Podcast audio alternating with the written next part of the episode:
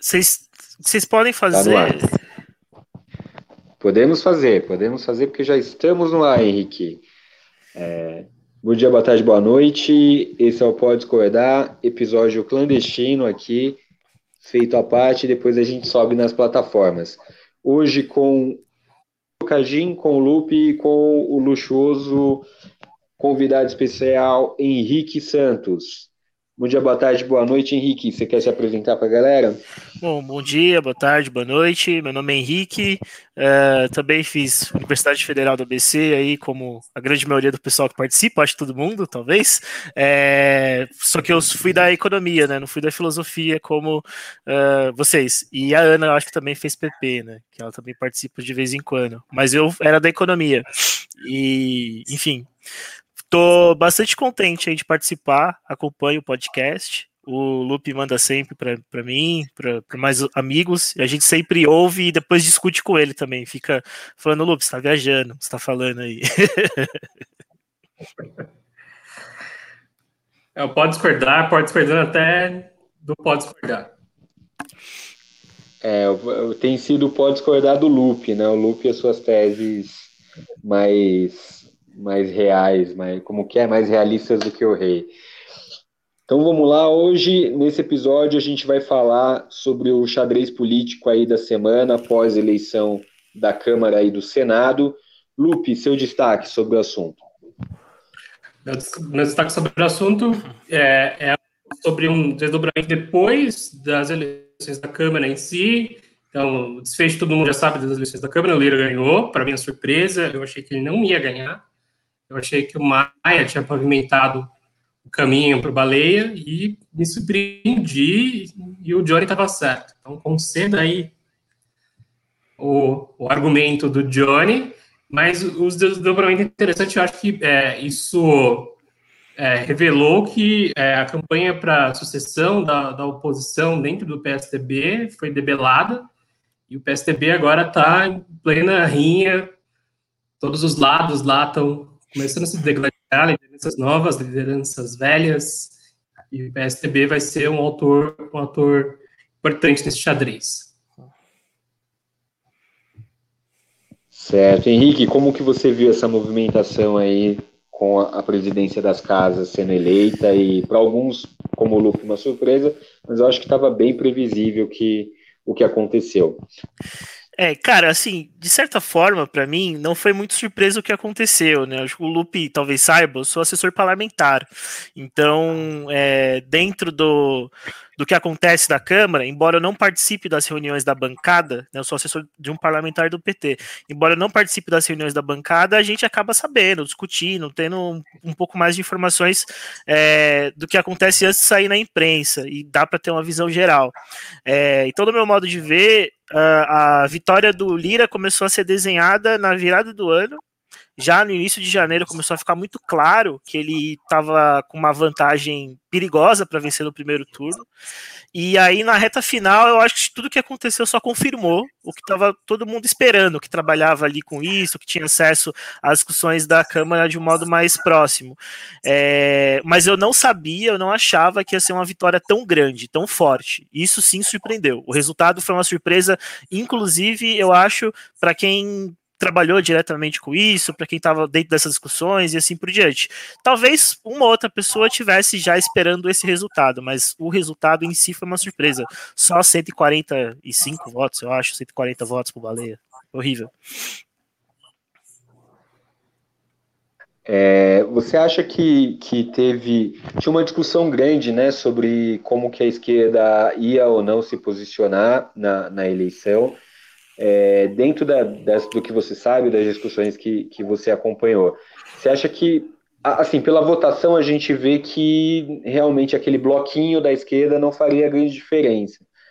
É, mas, de repente, a centro-esquerda ali, o PSB, outros partidos tivessem é, eles acabaram embarcando também no Lira, isso que foi fundamental para essa vitória no, no primeiro turno? Eu acho que sim, mas é, tinha uma, uma coisa que o, Lira tentou fazer e conseguiu com sucesso. Que foi o seguinte: eu acho que em algum momento o Maia tentou de fato fazer uma oposição ao governo, uma posição clara. Tipo, ó, essa nossa candidatura não é a candidatura que vai representar a agenda do governo. E é, eu acho que nisso residiu o tamanho da derrota dele, porque aí tinha uma série de parlamentares que não tem um compromisso ideológico, digamos assim, e que aí falou assim: ó, eu acho que se eu ficar desse lado aqui é, e esse lado perder, como tá aparecendo, nós vamos ficar sem nada.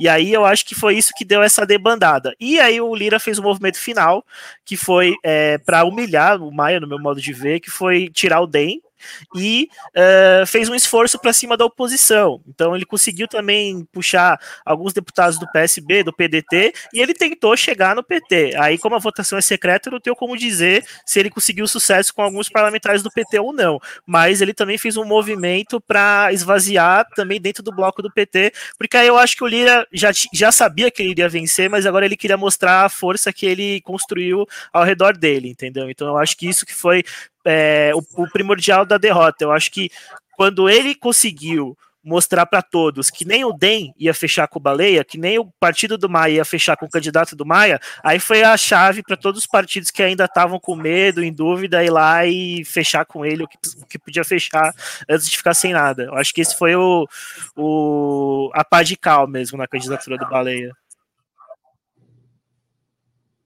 Ô Lupe, você, você destacou né, os desdobramentos no PSDB. Conta mais pra gente aí o que, que, que, que aconteceu nos tucanos. Bom, então, é, é, essa observação do Henrique é importante, né, porque o próprio DEM não embarcou na candidatura do Rodrigo Maia, colocando, então, como seu sucessor Baleia Rossi, e é, parte de quem se considerava oposição ao governo dentro do DEM é, fechou com Maia, mas o, o, grosso do partido não fechou. E agora isso é, tem aberto discussões desse, dessa parte, dessa parcela do DEM ingressar agora mais firme no PSDB sobre a tutela do João Dória. Então, é, o PSDB também entrou em jogo né, nessa campanha da eleição da Câmara, tanto no, na Câmara e também no Senado.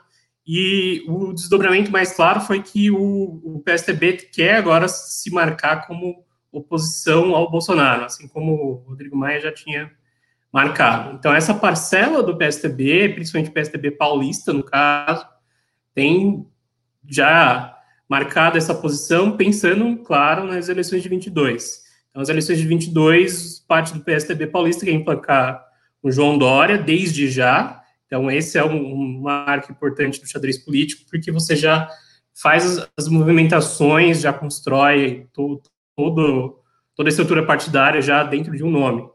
E esse nome precisa ser martelado, porque vai ser o nome para as eleições presidenciais e precisa ser construído preferencialmente de dois anos antes da, da, das eleições. E é, esse movimento aí chegou com uma barreira lógica, né, que é o fato de que parte do, do PSDB não embarca na figura do João Dória. Então, só os, só os tucanos paulistas queriam é, é, o João Dória para presidente, a outra parte encabeçou uma outra liderança, né, o Eduardo Leite, e aí ressurgiu a polêmica com algumas figuras que são é, são basicamente antagonizados aí pelo João Dória dentro do PSDB. Então, o Aécio Neves foi destacado como um cara que precisava entrar na linha do partido ou se afastar. É, uma parte do PSDB sugeriu expulsão.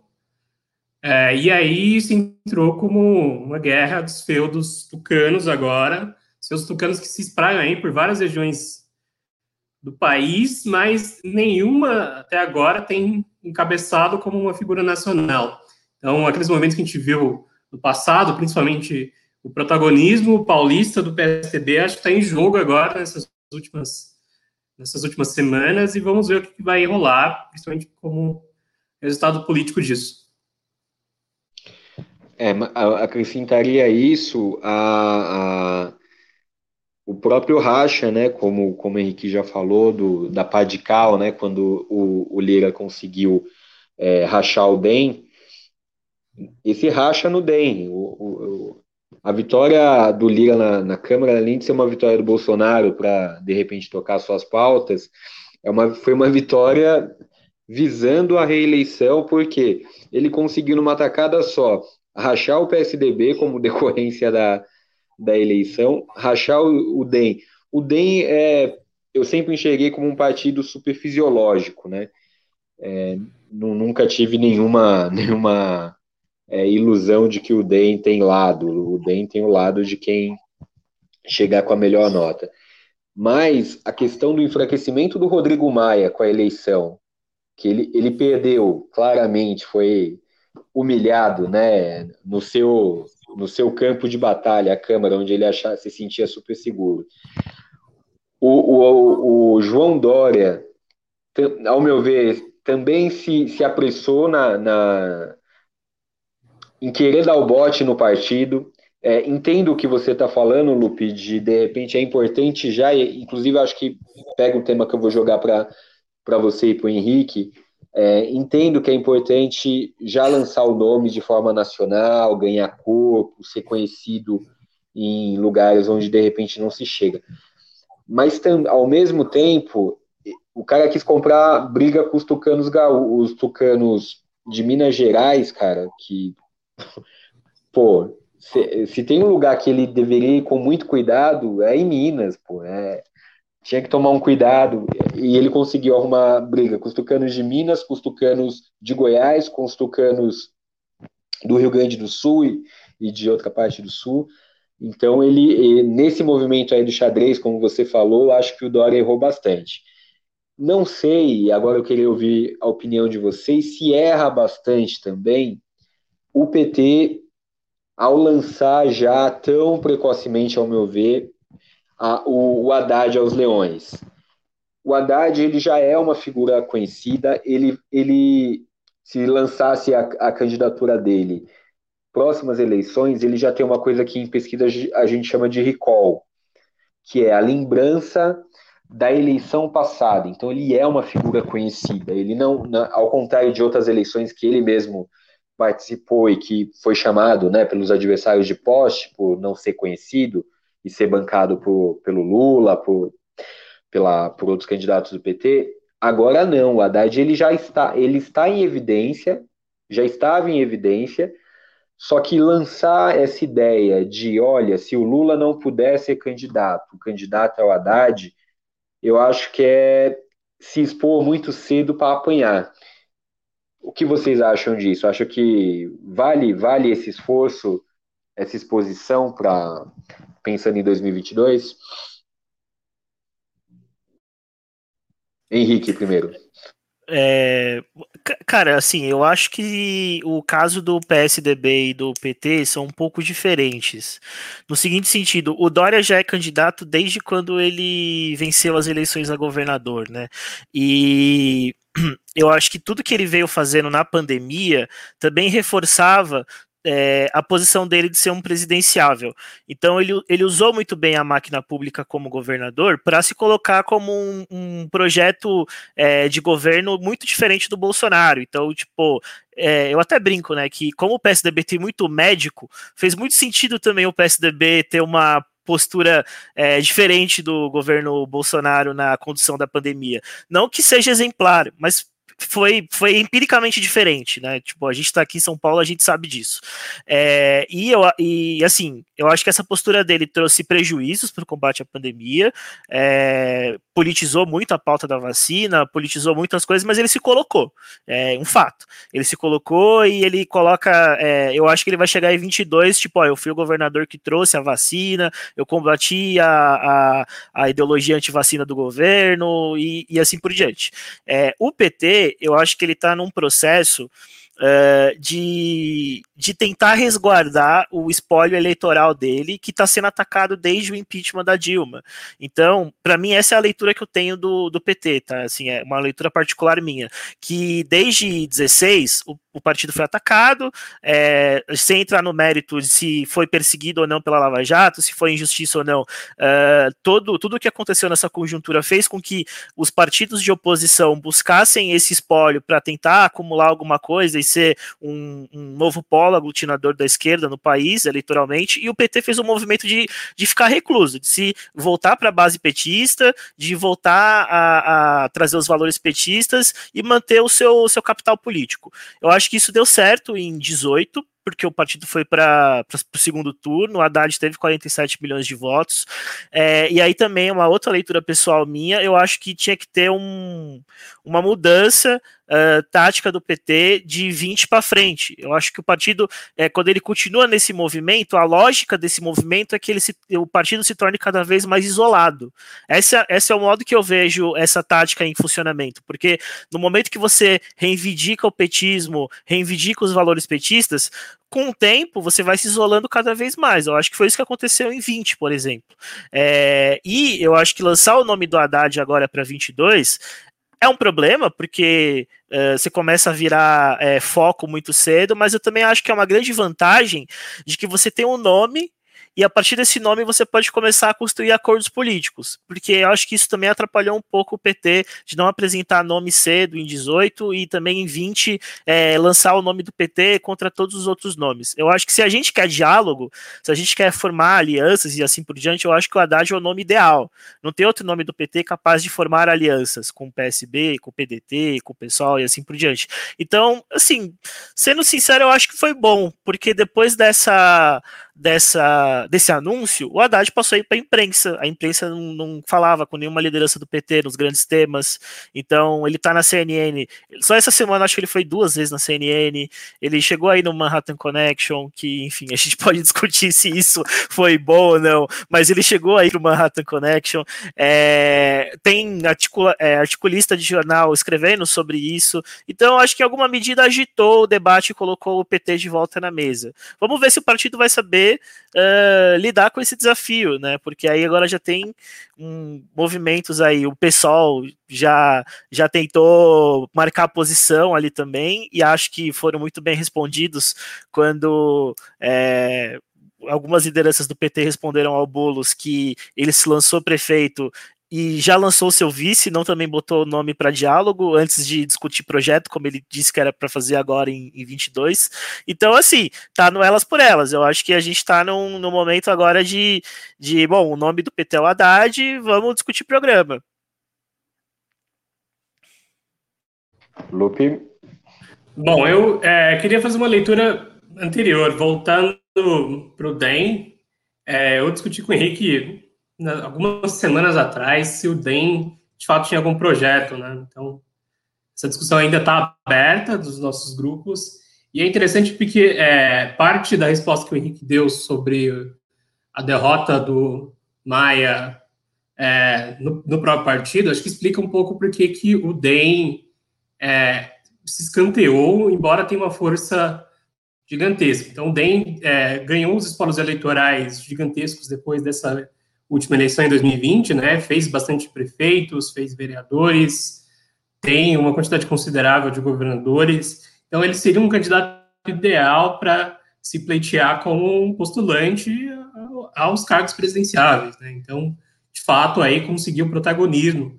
Mas o que pegou para essa eleição em específica foram os interesses regionais. Mutou seu. Voltou, voltou. É, lá, Lupe, continua. Foi sem querer. Então, foram basicamente interesses regionais. Então, é, o DEM aí é uma força que tem muitas necessidades de interlocuções com governos para aprovar projetos, para aprovar emendas, e isso fez.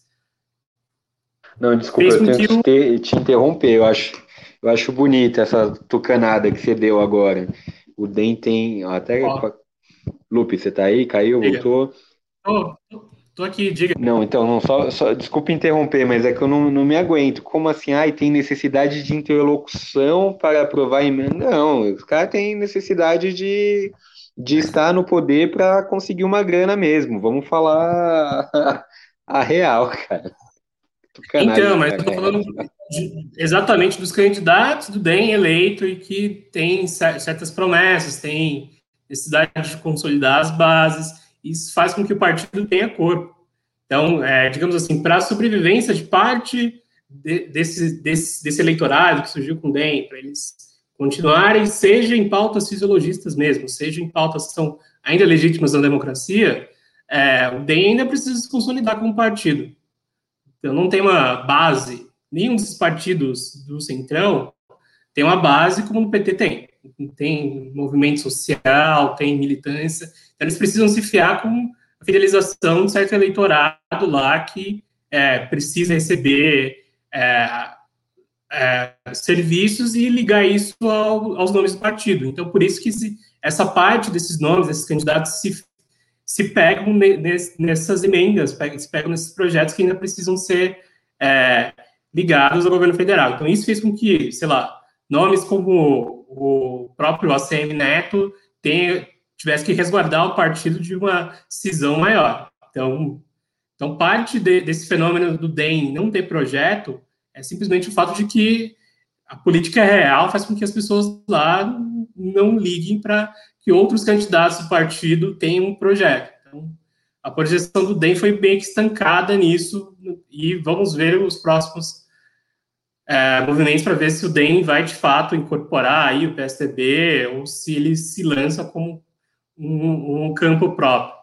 Agora, sobre a pergunta específica de, de, desse, desse movimento específico, é, desse movimento específico nosso é sobre PT e PSDB, eu acho que eu compartilho um pouco da visão do Henrique, mas acho que a dificuldade do PT é ainda maior, porque o PSDB, seja, ele, ele é, vai ter um caminho mais facilitado de recuperação, a gente não pode esquecer que o Alckmin tem só menos de 5% né, das, das, de expressão eleitoral na última eleição, então o PSDB perdeu protagonismo e ele vai tentar recuperar, mas para o PT fazer isso, ele precisa também entrar em reconexão com as próprias bases do partido e também fazer com que é, as próprias, os próprios, os próprios programas do partido reflitam mudanças sociais importantes, né? Então, é, como que o Partido Trabalhista sobrevive enquanto a economia nacional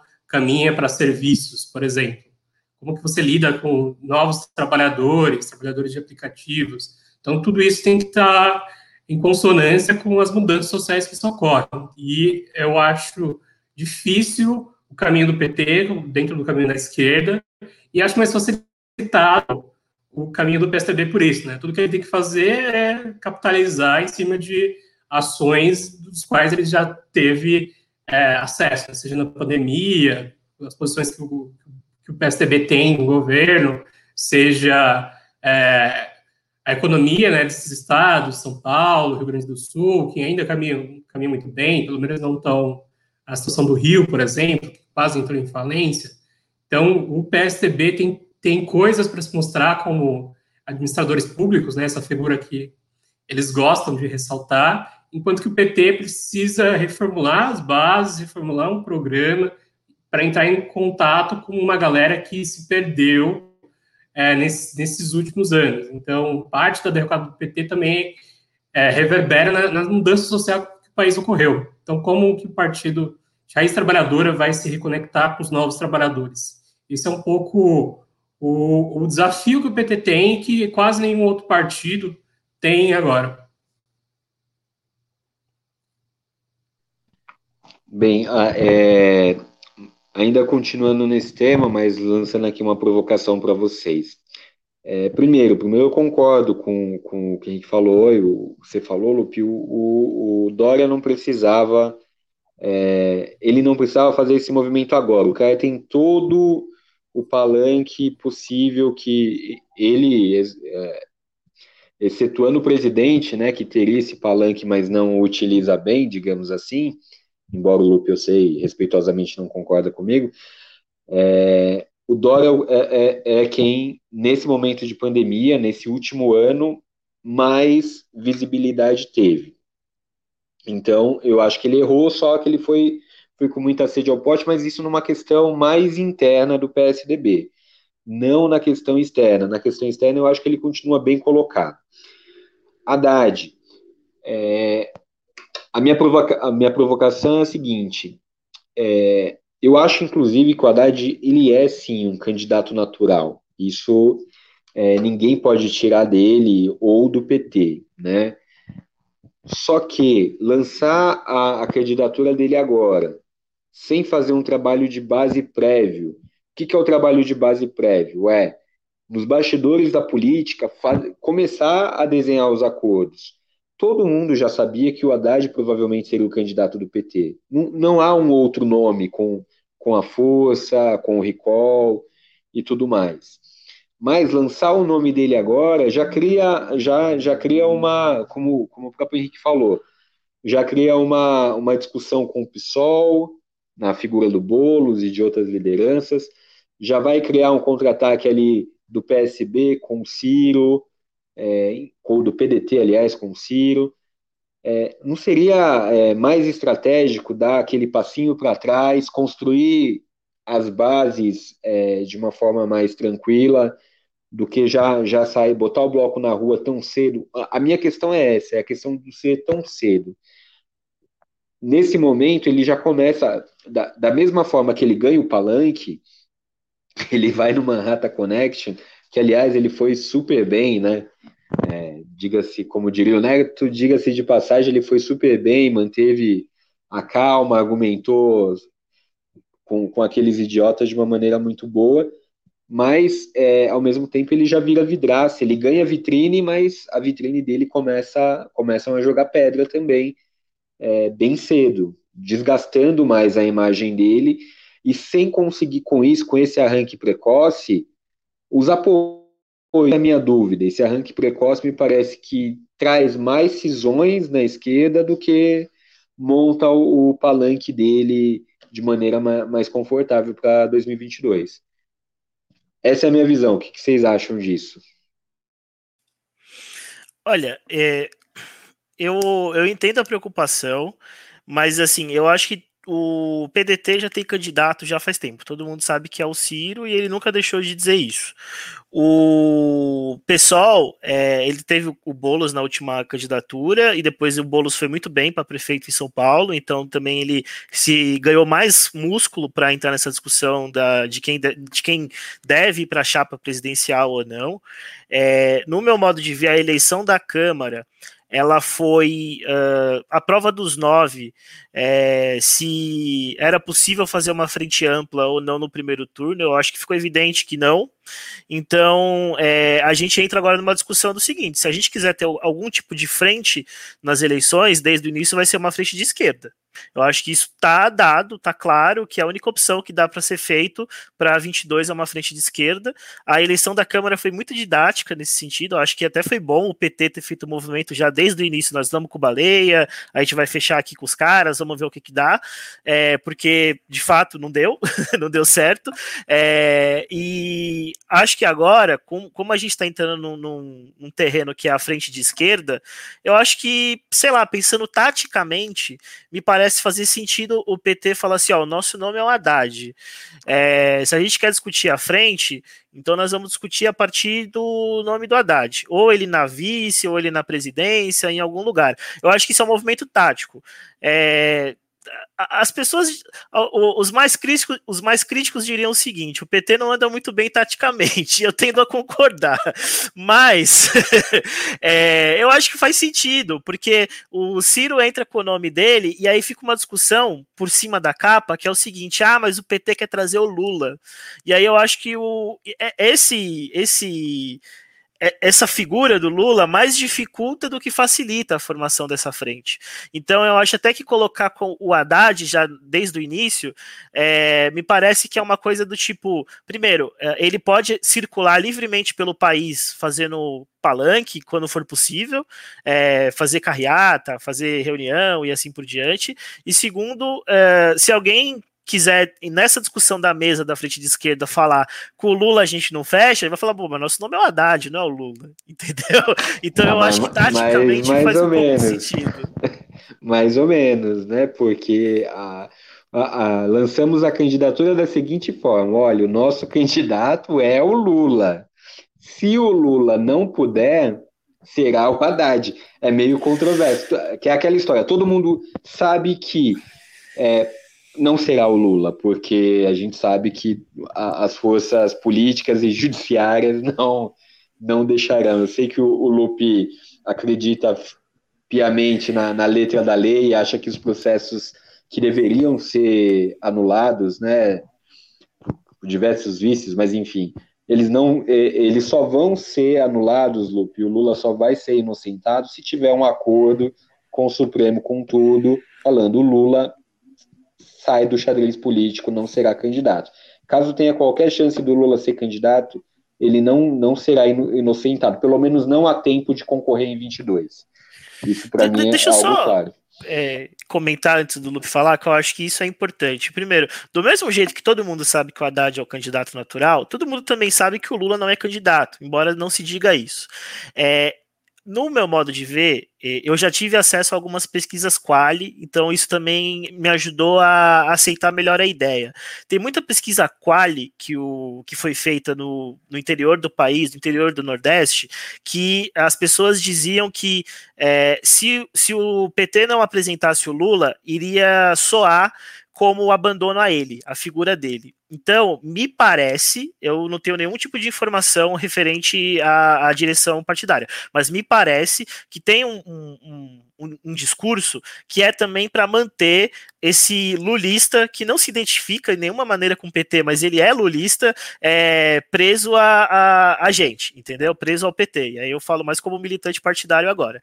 É, e aí é, me parece fazer sentido você falar assim: ó, oh, nosso candidato é o Lula, mas se ele não for candidato, a gente tem um candidato aqui que é para uma galera que tem uma dificuldade tremenda de fazer essa. essa é, essa transferência do Lula 13 para o Haddad 13, entendeu? Que é o tal, é a galera que ia votar no, no, no Lula e depois foi, votar no Bolsonaro.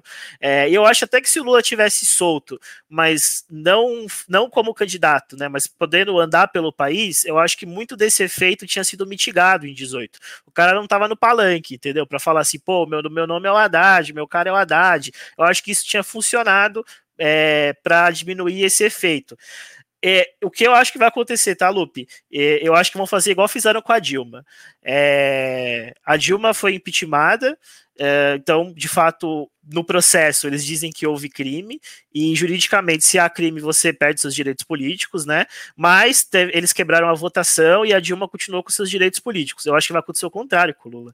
Eu acho que vão inocentá-lo, ou seja, ele não vai mais para cadeia, mas que ele não vai conseguir obter de volta os direitos políticos dele, porque tem a condenação do sítio e assim por diante. Eu acho que vai surgir mais uma, uma, uma jabuticaba judiciária no Brasil referente ao Lula. Ele vai ficar solto e ele não não vai ser candidato, é o que eu acho. Já tem uma tese, né, que, que corre de, ah, vamos cancelar o, os processos que foram tocados pelo Moro, mas mantemos a condenação lá da juíza Hart, né, alguma coisa assim, não, não lembro bem o nome dela. Gabriela Hart. Fala, Lu. Isso, fala, Lupe, eu vi que você estava aí inquieto. Fala, fala. Não, eu, eu só fico imaginando que o Brasil deve ser de pesadelo do Hans Kelsen, né, da teoria pura do direito, né, porque tudo no Brasil acaba numa interpretação bem peculiar, então desde impeachment, sem crime, a, a pena que envolveria a culpá-la, mas não, não ter pena. Então o Brasil é essa esquizofrenia jurídica. Então, tudo bem, se vocês querem compartilhar dessa desse, dessa visão de, de mundo do, do Brasil. Não, mas, mas você está distorcendo as coisas. Você está no mútuo, você mutou aí, mas você está distorcendo. A gente não quer compartilhar dessa visão de mundo. Porém, a gente vive no Brasil e a gente tem que lidar com essa realidade. Não adianta que ah, então, mas no mundo das ideias. aí o que, que deveria acontecer. Sei lá, vocês parecem. Aposto na ideia do, do Maquiavel, do realismo político brasileiro, né? Então, se a gente depender sempre do que é e não do que deve ser, a gente está fudido. Então, pelo, pelo que a gente é, a gente vai acabar sendo essa chacota que a gente sempre prometeu ser. Então, manter esse, patrimonialista, mas enfim. Bom, tocando no, no assunto, né, especificamente sobre é, as, os, essas movimentações do PT, do PSDB, o resto do Brasil, acho que ficou claro porque a gente passou de um limiar já. Então, esse limiar são os dois anos iniciais. Então, o Bolsonaro fez tudo aquilo que podia e não podia nesses dois anos. Os próximos dois anos são para tentar a reeleição. E aí o xadrez político também já, já vai se movimentar a partir disso. Então, toda a movimentação que o Bolsonaro fez para conseguir eleger o Lira é para ele, ele começar a pensar na própria reeleição, sem precisar se preocupar com oposição de um Rodrigo Maia na Câmara ou de um Baleia Rossi. E aí, é, só essa movimentação fez com que quase todos os outros partidos reagissem.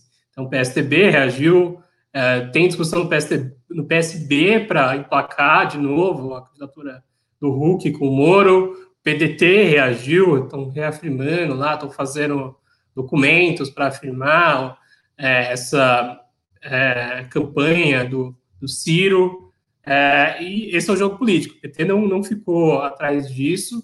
Eu acho que ele acertou no nome, mas eu acho que é errado lançar é, um candidato sem um programa. O partido precisaria, eu acho que precisaria discutir o programa, discutir um projeto, e aí depois lançar é, esse nome. Porque, tudo bem, eu acho que eu concordo com o Henrique que é, o Haddad, colocando ele como candidato agora, quebra com a principal dificuldade do PT, que é ser visível de novo. Então, é, alguns meses atrás se discutiu o Enem, se discutiu o Ministério da Educação, e ninguém convidou o Haddad, que foi o brasileiro vivo que mais ficou no posto. Olha o que, a mídia é, pretende fazer com o PT esses anos. Quer invisibilizar o partido, é que o partido morra e fique as traças. Então, pelo menos lançar a candidatura cumpre esse papel. Mas o que, que o Haddad vai dizer? Vai dizer o mesmo que o PT vem dizendo desde sempre, que foi golpe e que é, existe um sistema jurídico aí que atua por exceções, tudo isso é verdade, mas acho que não é, cabe ainda a uma população que o PT precisa conquistar. Não, não, não cabe a uma população que o PT quer conquistar agora. Então, se o PT ficar só remartelando nesses nomes que, que já apoiam o PT, já tem, então, consolidar, como o Henrique disse, aquele, aquele eleitorado fidelizado, eu acho que, que, o, que o PT vai, aos poucos, perdendo o protagonismo na, na, política. Porque eu acho que pensa pouco as questões que estão permeando o debate agora, as questões sociais que são importantes. Teve uma greve de aplicativos no Brasil como nunca teve antes, e a gente. É, os partidos tradicionais pouco pensaram essa questão. Eu acho que também faltou lideranças políticas para ir lá e dialogar na greve dos caminhoneiros. Então, falta um partido que, tem, que tenta pensar as condições atuais de trabalho, pensa quais mudanças sociais ocorreram, mudanças demográficas importantes. É, o Brasil, tudo bem, envelheceu, mas também tem uma, uma parcela do, do eleitorado de 40, 30 anos que não tem visão política própria, não tem visão, não tem ambições políticas e aí flutua é, entre é, pautas mais liberais e pautas mais conservadoras, porque é o, o, atual estado das coisas. E aí, candidaturas como o do João Dória, que já está no, no seu palanque já há muito tempo, vão se destacar por isso, porque ele pelo menos é uma, uma candidatura que tem coisas a mostrar, enquanto que o PT ficou com esse, essa imagem cristalizada pela mídia de que é um partido corrupto, de que instituiu uma política é, de roubo sistemático, e acho que isso é, só pode ser mitigado caso o PT comece a repensar suas bases, comece a repensar um projeto que inclua parte do eleitorado que está excluído da política, excluído de políticas públicas, inclusive. Então, acho que isso que falta o PT hoje, falta repensar o que é o partido em, em diálogo com, com o que está mudando no, no cenário. Certo. Voltando à eleição da Câmara, teve muitos desdobramentos. É, um deles ocorreu ainda falando do PT, com a. Esqueci o primeiro nome dela, a Raiz, que, que conseguiu lá um, uma posição na mesa, é, independente da, da posição do, do partido. É, isso, essa eleição, ela conseguiu rachar, inclusive, internamente os partidos da esquerda, no PSOL também teve muita discussão, enfim. É, essa eleição da, o, o, foi, foi o, a eleição dos sonhos para o Bolsonaro ou não? Isso, essas cisões são superficiais e vocês acham que vai ter, vai ter uma concertação para essa frente única de esquerda, como, como o Henrique falou? É, ó, eu acho o seguinte: uh, na, nas eleições da Câmara, uh, eu acho que os partidos atuaram muito bem. Eu acho que a coisa fluiu muito bem pelo lado do, do campo progressista, ali da bancada. Se eu não me engano, são cento e, 130 votos. É por volta de 130 votos, que dá a soma dos deputados PSB, PDT, PT, PSOL, Rede, PCdoB. Talvez seja um pouco mais, um pouco menos, eu não lembro de cabeça, mas está por volta de 130. É, eu acho que esses deputados eles atuaram muito bem uh, em construir o, um, uma pauta programática e vale lembrar que a, a, gente tem uma dificuldade muito grande de entender o que passa do Congresso para todos os lados, porque ano passado a oposição atuou muito bem durante a pandemia. É, o auxílio passou pela mão da oposição, a, a questão da, das, MPs, das MPs das vacinas, tem uma série, e aí é por eu trabalhar com assessoria parlamentar, eu vejo toda a sessão do Congresso na, na, gestão do Maia tinha uma MP do Bolsonaro que caía, que a oposição conseguia derrotar, derrubar essa, esse decreto, essa medida provisória. Então, assim, teve muita oposição que as pessoas não sabem, e não sabem por um erro dos partidos, de fato. Quem está ali fazendo a política não sabe fazer agora a disputa, a disputa na, nas ruas com as pessoas, informar, mostrar o que está acontecendo. É, acho que a eleição do Lira ela é um, um é um sopro ali pro Bolsonaro. É, todo mundo sabia que com a eleição do Lira não tinha impeachment, não acabou essa ideia de impeachment, esquece, não dá mais para achar que vai ter impeachment, não tem mais. É, mas eu não acho que o Bolsonaro ganhou, não. Eu acho que quem ganhou foi o Centrão, que está ganhando desde o golpe de 16. É, eles têm uma agenda própria de gestão do país. É, quem, quem acha que essa, esse bloco que o governo elegeu vai passar a agenda do governo está muito enganado porque é, tem interesses ali que entram em conflito com a agenda do Paulo Guedes, com a agenda de, de um monte de gente. Eu posso até citar, eu, eu, duvido que a Eletrobras vai ser privatizada na gestão do Lira, assim, não entra na minha cabeça isso, porque o Centrão jamais vai abrir mão de diretoria da Eletrobras, de, de uma série de, de companhias que são regionais ligadas à Eletrobras, que eles fazem política com isso. Então, assim, não tem consenso. Eu acho que o Centrão, ele vai, é, o Lira, ele vai dirigir esse bloco foco para para não ninguém encher o saco dele, ou seja, o gabinete do ódio, as redes de WhatsApp não ficarem fazendo card dele igual fizeram com o Maia. Então, acho que a, a pauta do, das armas vai passar, não vai dar para segurar. Acho que a pauta da. da as, essas pautas assim que são mais ligadas ao bolsonarismo vão passar, mas na agenda econômica não vai. Acho que não vai travar ali, não vai para frente pensa numa reforma administrativa, que era o que o Guedes queria fazer, que mexe com sindicatos de servidores públicos que esses partidos, PSD, PP, é, é, MDB, enfim, esses partidos que de fato estão dentro do Estado brasileiro, é, e que tem base nesses sindicatos, os caras não vão fazer isso mais. Essa, essa reforma, quem acha que vai ter uma reforma é, administrativa próximo do que foi a reforma da Previdência, está completamente. está é, sonhando, tá, acho que está sonhando. Pode até ter alguma coisa para dar uma resposta ao mercado, segurar a economia, mas é, eu acho que o governo vai ter muita dificuldade. E sobre a pergunta da Marília, é, Cara, a Marília, ela. O PT teve um, um posicionamento oficial sobre isso. É, tinha um candidato oficial do partido, que era o João Daniel, para representa, representação do PT na segunda secretaria. Uh, tem um acordo que funciona da seguinte maneira: a maioria do PT indica o líder da bancada e a minoria do PT indica o, o outro cargo. Então, é, se, se, se, o PT tem um cargo em comissão, essa minoria entre si decide quem que vai para essa comissão e assim por diante. O acordo é válido por quatro anos e dois anos depois ele, ele troca. Então, se a liderança do PT está com a maioria e a, a mesa, enfim, está com a minoria, dois anos depois tem a inversão, a minoria vai para a liderança da bancada e a maioria vai para, enfim, outro espaço de representação. Este ano era para a maioria ficar com a liderança da bancada e a Marília, eh, desculpa, a Marília não, a minoria ir para a mesa diretora. Era, o, eh, era do modo que, a, que o acordo iria funcionar. Mas a, a minoria, é, a Marília não é da minoria. Tá? A Marília não é da minoria, então uh, a minoria, é, obviamente, entrou na briga, nessa discussão, e o que, que aconteceu? A minoria, para não é, prejudicar a candidatura, porque tinha um prazo, tem aquela, aquela, história também de que o PT perdeu o prazo e assim por diante.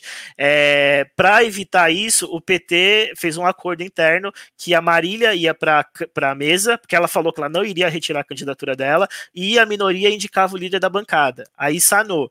Só que como o Lira derrubou, o, o anulou o bloco do Baleia, você ganhou 24 horas para discutir, entendeu? E aí é, foi a partir disso que foi feito o um acordo do João Daniel, que é da minoria, é um deputado, inclusive, que veio do MST, uh, ir para a mesa diretora e, o, e as coisas, né? E a maioria continuar na liderança. Mas uh, eu fiquei sabendo que. Eu fiquei sabendo, não, isso foi notícia, inclusive, que o Haddad e o Lula é, fizeram uma call com a Marília um dia antes, tentando abrir a cabeça dela para ela retirar. Ela disse que não iria retirar. E foi isso, ela foi candidata. Aí o que aconteceu de fato, achei, e aí eu acho muito grave, eu achei que foi muito grave. É, ela não respeitar a bancada, porque a bancada eles quebram o pau lá dentro, mas o que é decidido no final eles votam em bloco, decidido é decidido. E ela tinha perdido a votação, mas é, é, o regimento da Câmara permite que você se lance como candidato individual, e ela fez um acordo com o PSDB, com o DEM e com o Arthur Lira para votarem no nome dela. Então, por que, que eu acho que isso é muito grave? É porque o Eduardo Bolsonaro, a Bia Kisses, a deputada Flor de Lis, essas, essas pessoas decidiram quem o PT iria colocar na mesa diretora. Você tem uma inversão completa aí do, da, da política, entendeu? Então eu fiquei muito decepcionado com, com a postura dela. Ela reivindicou que a juventude está quebrando a barreira da velha política do partido, mas eu acho que não era por aí. Eu acho que é, foi ruim para o PT é, a forma como foi feito. Uh, e isso é fato público, né? Infelizmente virou fato público porque deu merda. Bom, a própria campanha dela foi nesse tom, né? De se desvincular da cúpula tradicional do PT, mesmo lá em Pernambuco. E, bom, eu acho que é, sobre as, digamos assim, as vitórias da, de quem pode se reclamar vitorioso, a gente vai ver nas próximas semanas, né? Então vai ter eleição para a CCJ, vai ser um negócio importante. O bolsonarismo raiz vai querer reivindicar a CCJ, a Bia se lá, e pode ser um sinal muito importante dos planos do Bolsonaro. Então, enquanto que é, a gente vê aí é, pautas como é, a liberação das armas, né? Teve uma portaria que foi de novo colocada sobre facilidade para quem tem posse. Então acho que isso concordo com o Henrique vai passar fácil, mas acho que vai ter uma mais pautas de costumes do que a gente imaginava. E acho que isso, embora é, não não é não tem o peso de, de pautas econômicas, né? Sei lá, privatização ou mesmo, sei lá, alguma agenda mais liberal do Guedes, as pautas de costumes costumam é, atingir justamente minorias, né? Costumam atingir pautas como as pautas LGBTs, pautas feministas, e acho que vai ser esse o, o palco de luta também né, nessas próximas semanas. Então, a figura da Bia Kicis em si já, já coloca que o Bolsonaro vai tentar emplacar esse nome. E além disso, vai ter também mais uma coisa nas próximas semanas, nos próximos meses, né, que é a indicação de mais um ministro do Supremo. Então, acho que o Marco Aurélio, se não me engano, que está para se aposentar. E aí também eu acho que o Bolsonaro vai arriscar o nome Raiz, o nome mais ligado às visões conservadoras de mundo. imagino que agora o Ives Gandra da vida já esteja já dando pulinhos, já pensando nessa nomeação, e acho que esse vai ser o cenário de luta aí nos, nos próximos meses. Mas o Lupe, é, assim, uh, eu, eu eu sou economista, então para mim é, eu vou ter que puxar sardinha para minha área. Eu, no meu modo de ver, se a economia tiver em curto-circuito, é, o Bolsonaro não tem vida fácil, inclusive para a pauta dele no Congresso. Foi isso que aconteceu ano passado. Queria passar um monte de coisa, a economia tiltou com a pandemia e ele não conseguiu fazer mais nada. É, eu acho que essa presidência do Lira, ela, ela é muito esperta para quem, para o centrão, que não quer perder o controle do país. A autonomia do Banco Central acho que é um bom exemplo. Eles colocaram um puta submarino naquele projeto e o mercado aplaudiu, achou que estava uma, uma beleza e tal. Mas assim, a autonomia formal que eles conseguiram no projeto, ela não, é, ela tem um problema de governança muito claro, que tá, tá lá no projeto de lei que quem define a taxa de inflação é o Conselho Monetário Nacional. E isso foi colocado pelo Centrão. Por quê? Porque o Conselho Monetário Nacional é composto do presidente do Banco Central, do ministro da Economia e do secretário de Política Econômica, que é funcionário do ministro da Economia. Então, a, a taxa de inflação sendo estabelecida pelo Conselho Monetário é, Nacional significa que o, o Banco Central ele não é autônomo para uh, definir o trabalho dele, ele é autônomo para chegar até, a, até o que é definido, entendeu? E, é, e no meu modo de é ver.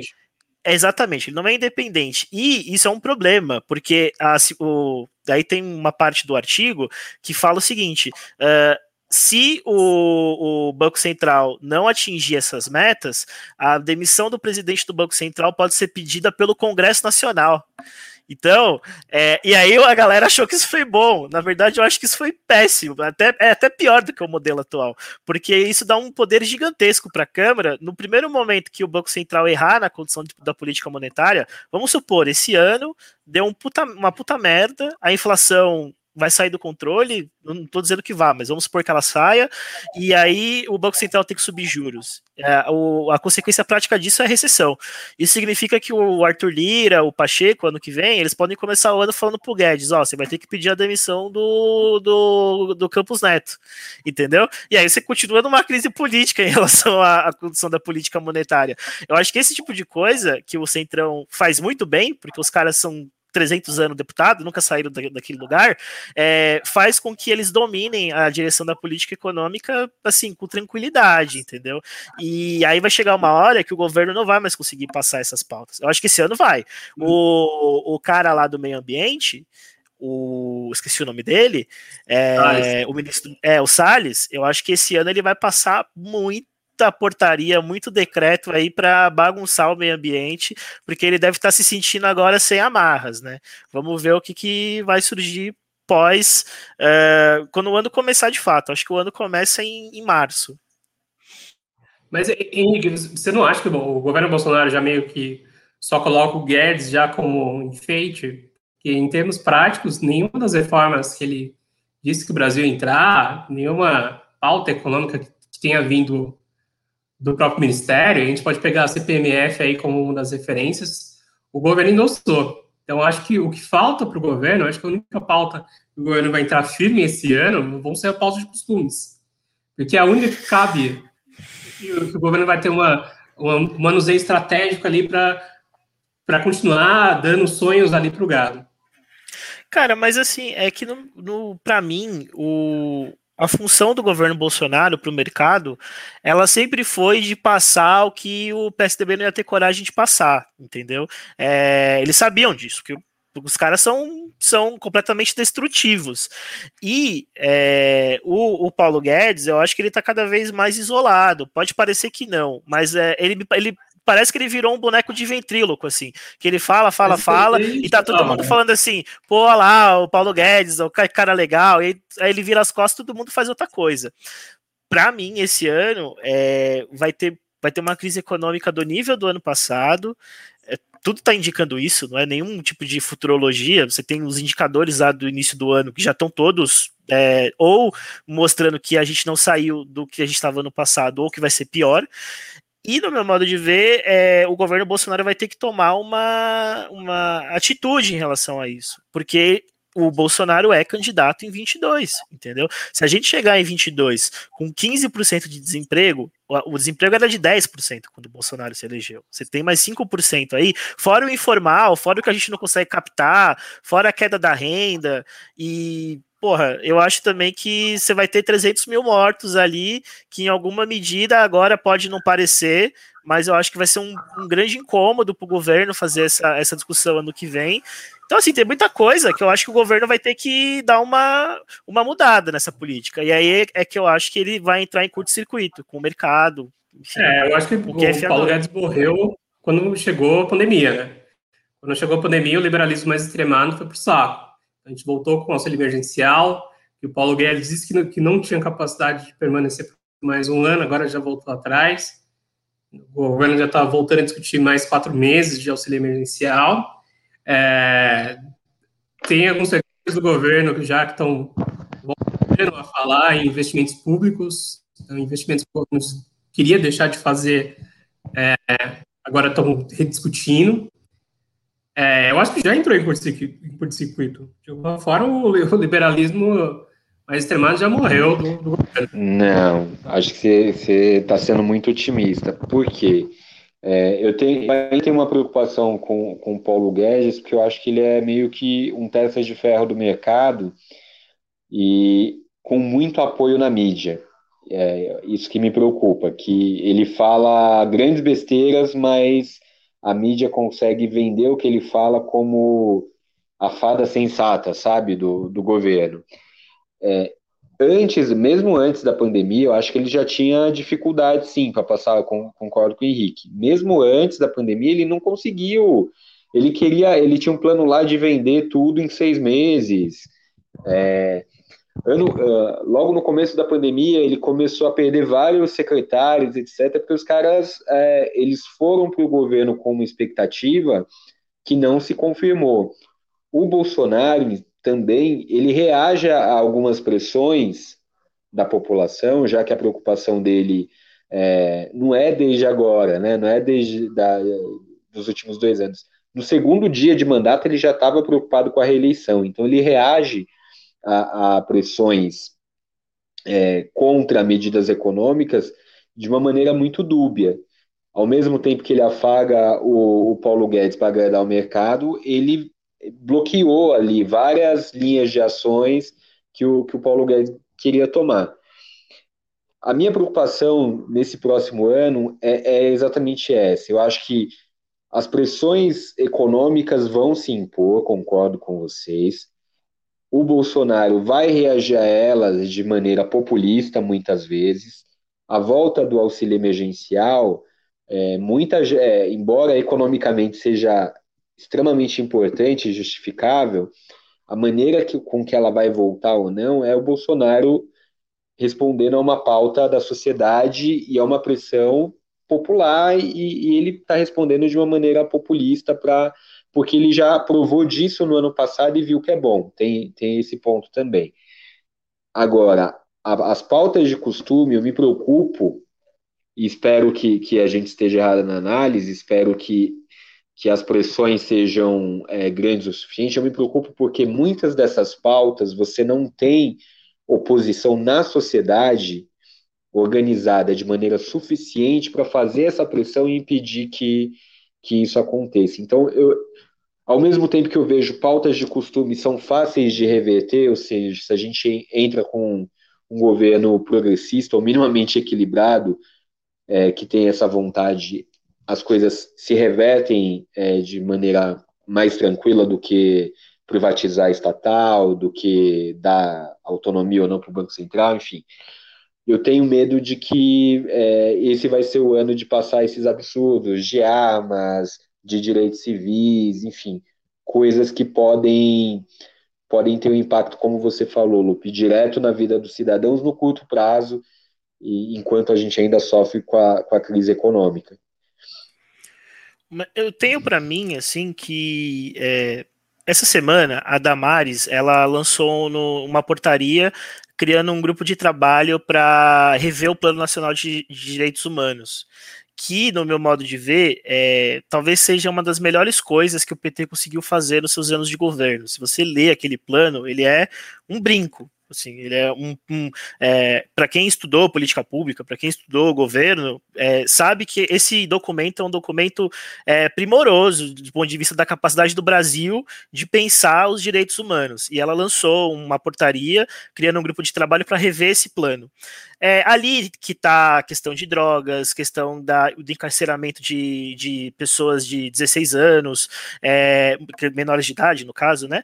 É, o, também a questão da, das armas, questão de sexualidade, está tudo ali no Plano Nacional de, de Direitos Humanos. No meu modo de ver, vai sair dali essa agenda de costumes. Me parece que tem um comando muito direto, sabe? Do tipo, pô, elegeu Lira, criou a portaria, vai criar o um plano que vai começar a discutir o que, que eles vão rever na pauta de costumes. É, eu, se fosse é, se eu hoje tivesse uma posição de, sei lá, cara, de qualquer direção política partidária de organizar as coisas, eu estaria criando o mesmo grupo para é, ler todas as linhas do, do diário oficial e começar a criar conteúdo, começar a fazer o debate na sociedade do que precisa ser mudado, que eu acho que o debate vai se dar em torno do Plano Nacional de Direitos Humanos. É, e eu acho que ninguém está fazendo isso, isso muito me preocupa, de fato. É, e é, é, é triste, né? Eu acho que a gente vai passar esse ano inteiro voltando a discussões aí que a gente já cansou de ter, encarceramento de menores de idade. É, eu, eu acho que ontem, acho que ontem à noite mesmo, saiu no Diário Oficial que o Bolsonaro liberou um decreto que agora as pessoas podem ter até oito armas. Acho que era quatro, virou oito. Ontem à noite. Então, é. é esse tipo... Aborto também, imagino que, que volte aborto, a pauta esse tipo de coisa uh, aí é outra coisa que me incomoda muito da política brasileira, que a gente vai resolver as coisas no STF, a gente judicializa, tanto quem perde quanto quem ganha. Então, é, tanto quem tá errado quanto quem tá certo, desculpa. É, então, assim, isso me incomoda, acho que isso é um problema de, de, de solução de conflito político no país, mas vai, não vai ter outro jeito. Você vai ter que, você vai ter que perder essa, essas pautas no, no Congresso e ir para o STF e contar com, com a benevolência e com, com a inteligência dos nossos ministros para nos salvar, infelizmente. Com relação à pauta de costumes, eu estou extremamente pessimista.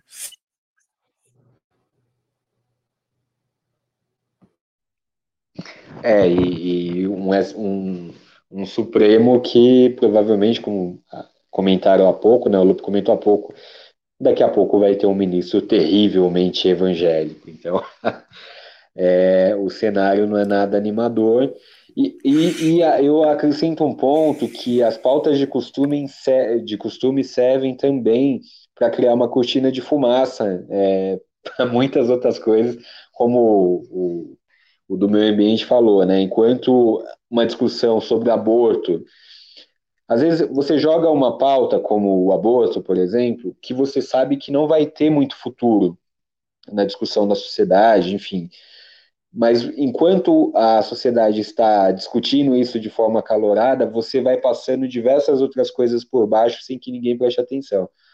Então, acho que também, até como estratégia política parlamentar, isso vai, vai, vai acontecer no próximo ano. Enfim, meus queridos Lupe e Henrique, estamos chegando aqui ao fim do episódio. É, que recado otimista, né? Já que estamos todos muito otimistas com, com esse Brasilzão. Vocês querem deixar aí para o final para encerrar o episódio de hoje? Henrique, quer começar? Posso, posso começar assim. Uh, olha, eu acho que o recado otimista, como diz o, o, o Zizek, é que é, a gente está passando por uma tempestade e isso é muito bom, porque a gente pode ter mudanças a partir dela. E então, assim, é, eu acho que o governo Bolsonaro não é um governo forte, é, ele é um governo forte do ponto de vista de se sustentar, né, de ficar no poder, mas eu acho que ele passa por contradições internas muito grandes que permitem que a gente crie frentes de luta aí, parlamentares, nas, nas ruas, nas redes, onde for possível, para uh, a gente de fato tentar diminuir a força que o Bolsonaro Bolsonaro tem com as pessoas. Eu acho que ano passado ele acabou se saindo muito bem, porque a gente se perdeu nas eleições, a gente estava dando pau nele, assim, do ponto de vista de atuação. Veio as eleições, ele voltou a se tornar majoritário. Pode perceber aí, olhar as pesquisas de opinião, percepção sobre o governo, das eleições para frente ele começou a mandar muito bem. Esse ano não tem eleições, então eu acho que a gente consegue fazer um ano inteiro de, de luta contra o governo Bolsonaro, é, que vai nos permitir estar me, estarmos melhor em 22, é o que eu espero. É, e acho que só para finalizar, é, a eleição do Lira, ela me, me, me trouxe duas leituras que eu voltei a fazer depois da, da eleição dele. Primeiro, é o livro que está ali na minha estante, que é o Florestan Fernandes, A Revolução Burguesa no Brasil. É, eu acho que ele é um livro para quem é militante político, é alguém que pensa o país, que é essencial. Então eu voltei a ler esse livro. É, e o outro é o Coronelismo, Enxada e Voto, do Vitor Nunes Leal, que também está sempre atual. E eu acho que vale muito a pena a gente voltar essas duas obras nesse momento, que é, tem muita coisa ali que vai ajudar.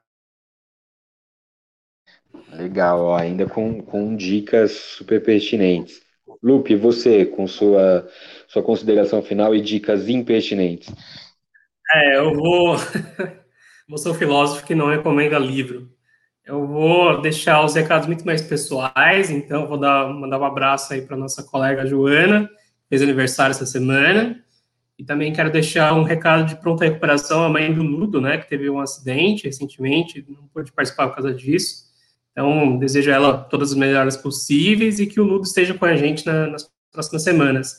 É, eu também quero é, deixar uns parabéns aí para umas alunas que conseguiram ir muito bem no Enem, então, o meu recado de força, de estudo, e que não foi, que todo o desconforto que foi ter aulas online, todo o desafio de passar por aulas na pandemia não foi por nada, então estão colhendo frutos agora, então deixo esse recado aí de resiliência e de busca aí pelos sonhos, então são alunos que vão fazer cursos aí, imagino que na UFABC, e onde que elas quiserem, da melhor forma possível e que já tem um futuro brilhante aí pela frente, apesar do, dos momentos sombrios que a gente vive.